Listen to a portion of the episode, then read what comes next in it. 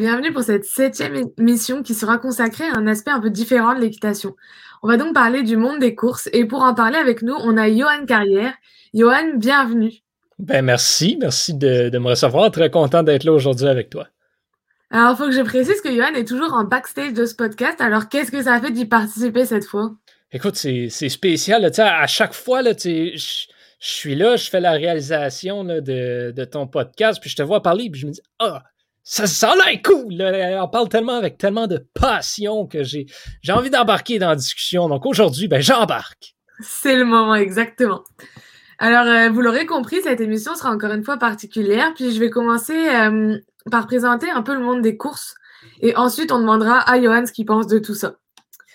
Alors, je vais préciser qu'on fait une grande distinction entre les courses et euh, l'équitation traditionnelle. En fait, on pourrait même dire que les courses, euh, dans les courses, en tout cas, le cheval est plus comme un instrument de l'athlète, dans le sens où tout ce qui compte, c'est le résultat de la course, peu importe l'apparence, la technique, le dressage du cheval. En plus, on fait des paris sur les courses, ce qu'on ne fait pas euh, dans, les, dans les épreuves traditionnelles. Euh, le sport hippique, donc en opposition au sport équestre, comme on l'appelle, rassemble les courses de galop, de trot et l'amble. En fait, l'amble, c'est une sorte de marche rapide symétrique, pour faire ça simple et elles se font avec un jockey directement sur le cheval ou depuis une voiture attelée au cheval et le couple court dans un hippodrome. Alors, euh, comme toujours, un petit peu d'histoire. Les courses de galop arrivent au milieu du XVIIe siècle en France, mais les prémices des courses datent de l'Antiquité en Grèce.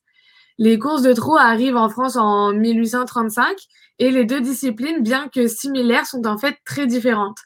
Euh, oui, c'est l'allure du cheval qui est différente, mais ça fait en sorte que les races de chevaux utilisées sont également différentes.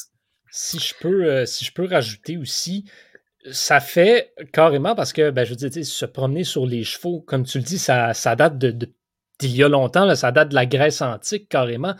Ça fait des courses de chevaux, c'est pas une blague, ça fait les courses de chevaux sont un des plus vieux sports de l'histoire à encore être pratiqué aujourd'hui. C'est assez spectaculaire. Ouais, vraiment. Puis d'autant plus qu'il faut le souligner, c'est c'est comme ça marche aussi. Euh, évidemment, la domestication du cheval, ça date de plus longtemps, etc. Mais reste que un des premiers sports de l'histoire, c'est un, sport avec un animal. C'est quand mm-hmm. même comme on, pourrait penser que c'est un sport qui pourrait être plus long à développer étant donné que ben, on fait euh, intervenir un animal. Mais non, en tout cas, c'est vraiment euh, vraiment cool. Alors les épreuves de trot, euh, le jockey est appelé driver et il est assis dans un seul qui qui est attelé au cheval qui va faire la course au trot. Et euh, en fait, c'est une allure intermédiaire pour le cheval qui passe du pas au trot puis du trot au galop. S'il prend le galop, euh, il va être disqualifié. C'est une allure qui est quand même moins confortable pour l'un comme pour l'autre. C'est essentiellement pour ça que le seul qui existe et que le jockey n'est pas sur le cheval directement la plupart du temps. Pourtant, il existe quand même des chevaux qu'on appelle des trotteurs en fait, c'est leur race. Et eux sont plus à l'aise au trot, effectivement, mais reste que euh, à cette vitesse-là, le cavalier est pas confortable, hein, on s'entend. Puis c'est, euh, c'est leur allure naturelle, en fait, et ils y reviennent souvent lorsqu'ils sont eux-mêmes inconfortables. Puis on voit ça dans les épreuves de, de CSO, souvent, où euh, on utilise un, un trotteur. ben, dès que la barre de l'obstacle se présente pas bien, que qu'il y a un problème avec les foulées, tout, hop, il repasse au trot, puis tu vois le cavalier qui est brinque dans tous les sens. C'est vraiment drôle. Euh, dans ces courses de trot-là, le départ se fait soit à partir de l'autostart, soit en volte. Alors l'autostart, c'est une voiture avec une barrière derrière euh, laquelle les chevaux se positionnent selon leur numéro. Et lorsqu'ils sont tous prêts, la voiture accélère et lance la course. C'est vraiment cool comme principe. Moi, j'ai vraiment du mal à m'y faire, à comprendre comment on peut utiliser une voiture, euh, en tout cas, moi, c'est un monde que, que j'ai du mal à, à, comprendre logiquement parlant parce que quand on. Tu sais, un hippodrome, c'est rond, tu sais, y a, toutes les positions des chevaux sont stratégiques. Tu sais, si tu à l'intérieur, tu vas être bloqué par les autres chevaux, mais tu seras quand même sur la distance la plus courte. Alors que si tu à l'extérieur, tu as la distance la plus longue, mais tu es libre, tu pas les autres chevaux. En tout cas, c'est tellement euh, brumeux. C'est. Je dirais pas que c'est moins le fun, mais tu sais quand tu vas avoir une course de chevaux, tu... je sais pas, moi, je veux pas regarder les chevaux trotter. je, je veux voir les chevaux faire la course pour vrai. C'est un peu comme si tu dis à quelqu'un Hey, viens, on va aller voir une course de voiture. Ah, OK, là, tu t'attends à ce qui t'amène dans une course de NASCAR, de Formule 1. Puis c'est des courses d'Honda Civic qui vont à 25 km à l'heure. ah, Mais c'est vrai. C'est vrai, puis c'est marrant que tu précises ça parce que quand on s'y connaît plus, on se fait la même réflexion, mais pas, pas dans le sens de aller plus vite, mais plus quand, euh, quand on monte à cheval, l'objectif d'un enfant, c'est de galoper. Genre, t'as pas envie de trotter, ça t'intéresse pas, c'est pas amusant, t'as envie d'aller au galop, t'as envie de. Comme. C'est vraiment drôle comme comparaison. Euh, les plus grandes courses de trot, elles sont en groupe 1. On, a, on, les, on les classe par groupe, en fait. Et euh, pour ceux qui s'y connaissent un peu, une des plus grandes courses de trot, c'est le Prix d'Amérique, qui se déroule en France d'ailleurs. fun fact mais euh, c'est une des plus grandes courses euh, sur le marché. Ensuite, on a les épreuves de galop. Euh, puis ces épreuves de galop, elles sont soit sur le plat, donc l'équivalent des courses de trot, ou à l'obstacle. sur le plat, les chevaux partent des stalles de départ, puis la course la plus connue est celle de l'Arc de Triomphe. Puis elles sont aussi classées en groupe comme les courses de trot.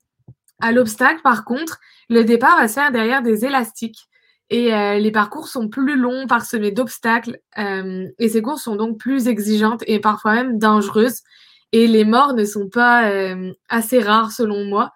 De fait, souvent de crises cardiaques, mais surtout de fractures, parce que quand un cheval à pleine vitesse comme ça, il fait une chute, en général, la fracture est assurée. C'est comme pour les hommes un cheval, c'est plus lourd. Donc, c'est une fracture, c'est plus compliqué à guérir. En plus, tu peux pas te dire au cheval, ben, tu vas te coucher pendant trois mois, tu vas dormir, puis tu vas pas bouger. Donc, c'est vrai que l'euthanasie est souvent la solution de facilité, entre guillemets, pour pas, tu sais, c'est coûteux, c'est, euh, c'est, demandant, puis t'es même pas sûr que ton cheval, il va pouvoir refaire du sport un jour. Fait l'euthanasie est souvent euh, la première des solutions, malheureusement. Euh, ensuite, on, on peut aussi dire que euh, en 2019, en France, 135 chevaux sont morts sur des hippodromes. Puis comme ça représente 1% des chevaux, c'est énorme, je trouve. ça gâche un peu le plaisir. C'est drôle que tu dis que ce soit énorme parce qu'on dit, tu sais, c'est 1%. Genre, je veux dire, 1%, c'est rien, mais 135, ça, c'est gros. Puis oui, comparé au nombre de chevaux qui prennent part à des courses, c'est minime, mais c'est pareil beaucoup trop. Mais c'est vrai, puis, puis c'est pas comme. Tu sais, dans la plupart des. Ben, dans les autres épreuves, généralement, ça, ça dépend évidemment du niveau et tout ça, mais que ce soit, en, par exemple, en club, les chevaux, s'ils se blessent, en général, on s'en sort. sais. Puis au pire, on le met à la retraite, puis il finit ses jours tranquilles.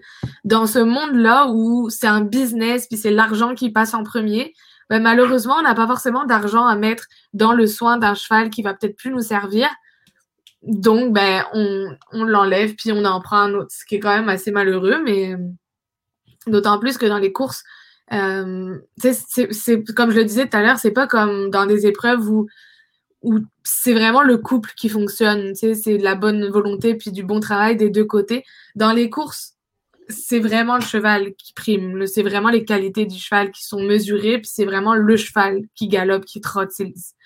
Tu, tu, tu, gâches un peu ton, ton instrument. Moi, je vois ça un peu comme une raquette de tennis. Là, comme ta raquette est abîmée, ben, tu la jettes, t'en achètes une autre. Tu sais.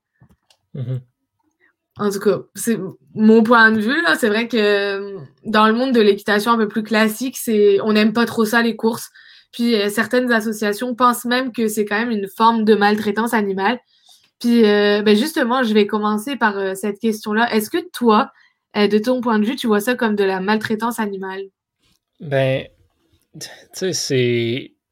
Ce que je vais dire, c'est que, tu sais, il y a une différence entre les courses de chevaux puis, les, mettons, le, le, sprint ou un marathon, les courses des humains, qui est que l'humain a la volonté libre de participer à la course, de s'entraîner pour la course. C'est pas quelqu'un qui décide à sa naissance qu'il sera un coureur de longue distance, de courte distance, ou même un coureur point. Puis son entraînement ne sera pas dirigé par quelqu'un. oui, il y a des gens pour superviser, pour leur dire un petit peu comment s'entraîner, leur donner des programmes, mais il y a toute la question du libre arbitre qu'on ne retrouve pas nécessairement chez les chevaux. Mm-hmm. Donc, de ce côté-là, ben, des fois, on pousse peut-être un petit peu trop les chevaux, puis oui, ça pourrait être perçu comme, euh, de la maltraitance animale.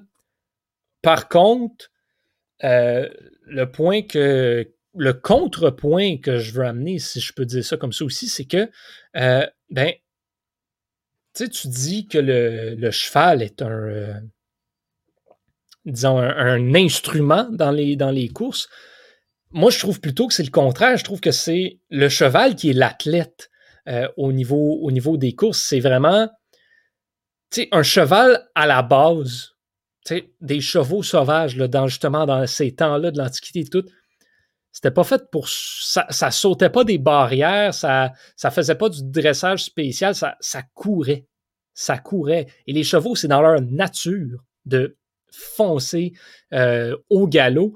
Donc, je pense que il y a trop d'ingérence humaine dans le sport qui fait que c'est ça devient de la maltraitance animale, oui. Mais euh, il y a vraiment pire que ça. Ça ne change pas le fait que c'est pas au point idéal où ça devrait l'être, mais je considère pas que c'est de la maltraitance animale mais je dirais plus de la négligence animale. je ne sais mm-hmm. pas si c'est tout le monde qui va pouvoir faire la nuance euh, entre les deux. Je pense qu'on ne prend pas assez conscience du fait que le cheval, justement, n'est pas un objet inanimé, mais c'est pas non plus comme si on le. On, les maltraitait au même niveau qu'on va aller maltraiter, mettons, euh, on a tous vu là, dans notre vie les images des, poussins, puis des poules, puis des poulets. Pour, bon, ça, c'est de la maltraitance animale. Mm-hmm. Avec les chevaux, il y a quand même un certain encadrement euh, pour essayer de limiter les dommages. Moi, je pense que c'est le problème d'un business, en fait, c'est que oui, on a d'une part les, tout le règlement quand entoure ça pour essayer de protéger l'animal, puis d'autre part, on a OK, on peut pas arrêter ça parce que ça rapporte de l'argent aussi. Exact. je pense que c'est ouais, peut-être la négligence, ça pourrait être. Euh, je pense que moi, je dirais que c'est de la maltraitance dans le sens où on utilise l'animal pour notre propre profit financier. Exact. Rendu là, peut-être que certaines compétitions à haut niveau peuvent être classées euh, dans, ce, dans, dans cette partie-là aussi. Reste que peut-être que c'est la dangerosité du sport qui en fait euh, un cas à part, j'imagine. Il y, a trop d'argent qui se fait sur le dos des chevaux dans ce mmh, monde-là. Ça, je suis 100% d'accord avec toi. Les, les, coureurs humains vont récolter les fruits eux-mêmes de leur travail. Les chevaux, c'est pas comme s'ils recevaient une bourse d'argent. C'est pas eux qui reçoivent les bénéfices. Donc, en effet, là-dessus, euh, là-dessus, je te rejoins. Mmh euh, ça m'amène à ma prochaine question. Comment est-ce que toi, tu consommes ce sport? Je suis pas, euh, je suis pas un hyper grand fan expert. Moi, j'aime juste suivre ça un petit peu à distance, sans nécessairement regarder. Je trouve ça impressionnant, euh, regarder des, courses de chevaux une fois de temps en temps.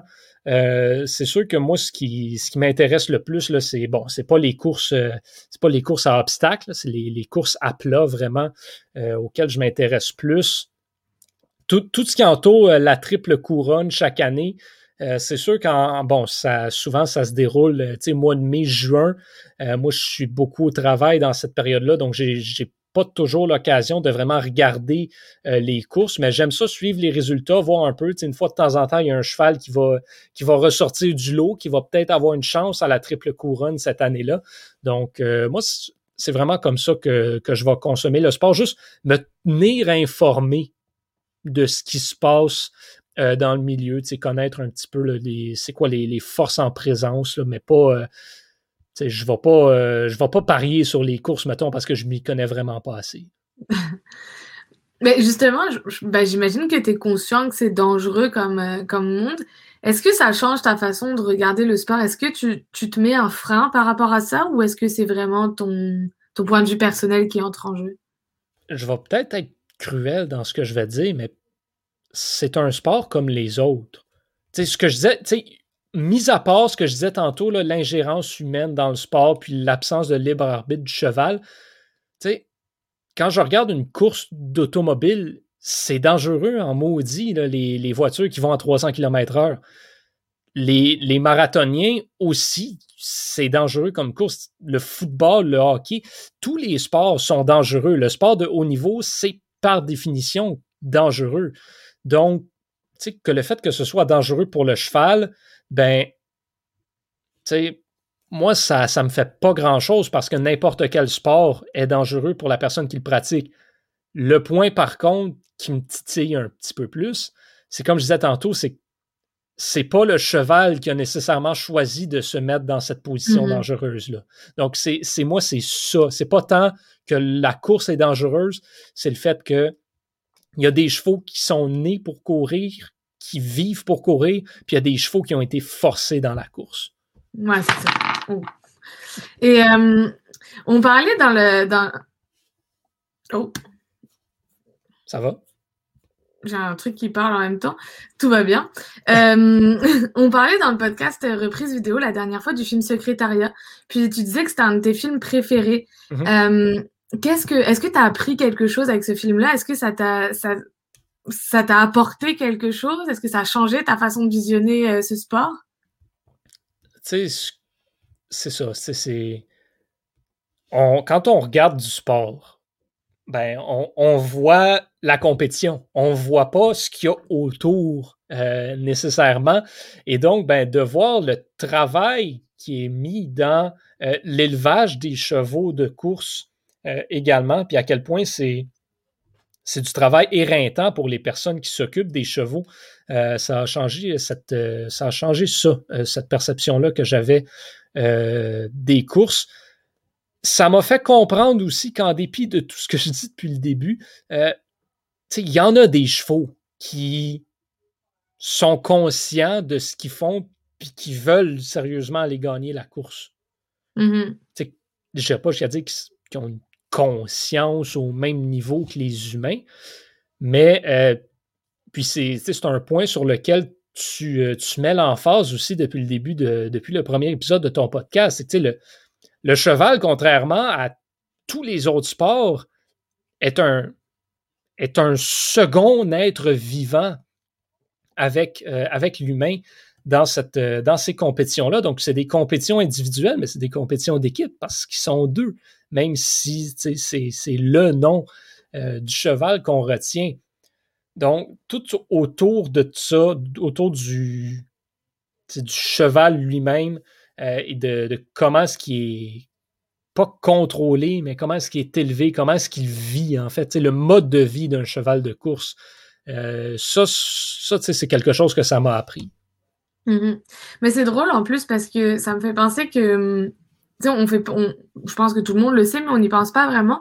La différence pour moi, la différence majeure entre l'équitation traditionnelle puis le monde des courses, c'est que ben, dans le monde des courses, c'est le cheval qu'on retient tu sais, le, cavalier, mm-hmm. on n'y pense pas forcément, puis il entre pas forcément dans les paris. Tu sais, quand on parie, on parie sur le cheval, on parie pas sur, euh, pas sur son équipe, euh, sur les gens qui sont derrière lui, on parie vraiment sur le cheval, alors qu'en équitation traditionnelle, c'est euh, l'inverse, ou du moins à parts égales, cavalier-cheval. Puis c'est un peu paradoxal, je trouve, parce que c'est un sport où le cheval est plus mis en danger, peut-être un petit peu plus utilisé contre son gré, puis au final, c'est quand même lui qu'on retient à la fin?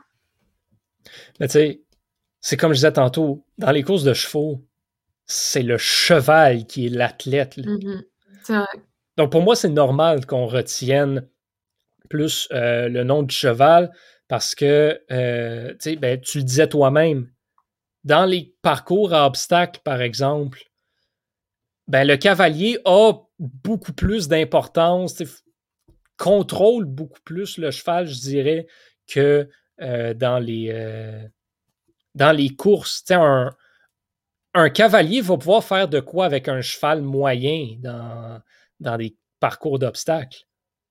Mm-hmm. Dans une course, peu importe qui tu mets sur la selle, le meilleur cheval a beaucoup plus de chances euh, de l'emporter. Non, c'est vrai, c'est vrai. Mais c'est bien, c'est intéressant de parler de ça avec toi parce que tu apportes des points que, auxquels j'avais pas forcément pensé, justement. Euh, ben en tout cas, euh, ça m'a fait plaisir de, te, de t'accueillir dans ce podcast-là. Ben, très content d'y participer. Merci de m'avoir reçu. Si, euh, si ça t'intéresse à nouveau, la porte est libre. La, la voie est libre, la porte est ouverte, comme tu veux. on, on, saura ce qu'il en est dans deux semaines. Exactement, ce serait une surprise parce que je ne sais pas encore euh, sur quoi on va aller. Donc c'est une surprise pour tout le monde. Excellent. et eh ben, euh, merci Johan et puis merci d'avoir euh, d'avoir écouté, d'avoir assisté à ce podcast. Puis bah, à dans deux semaines.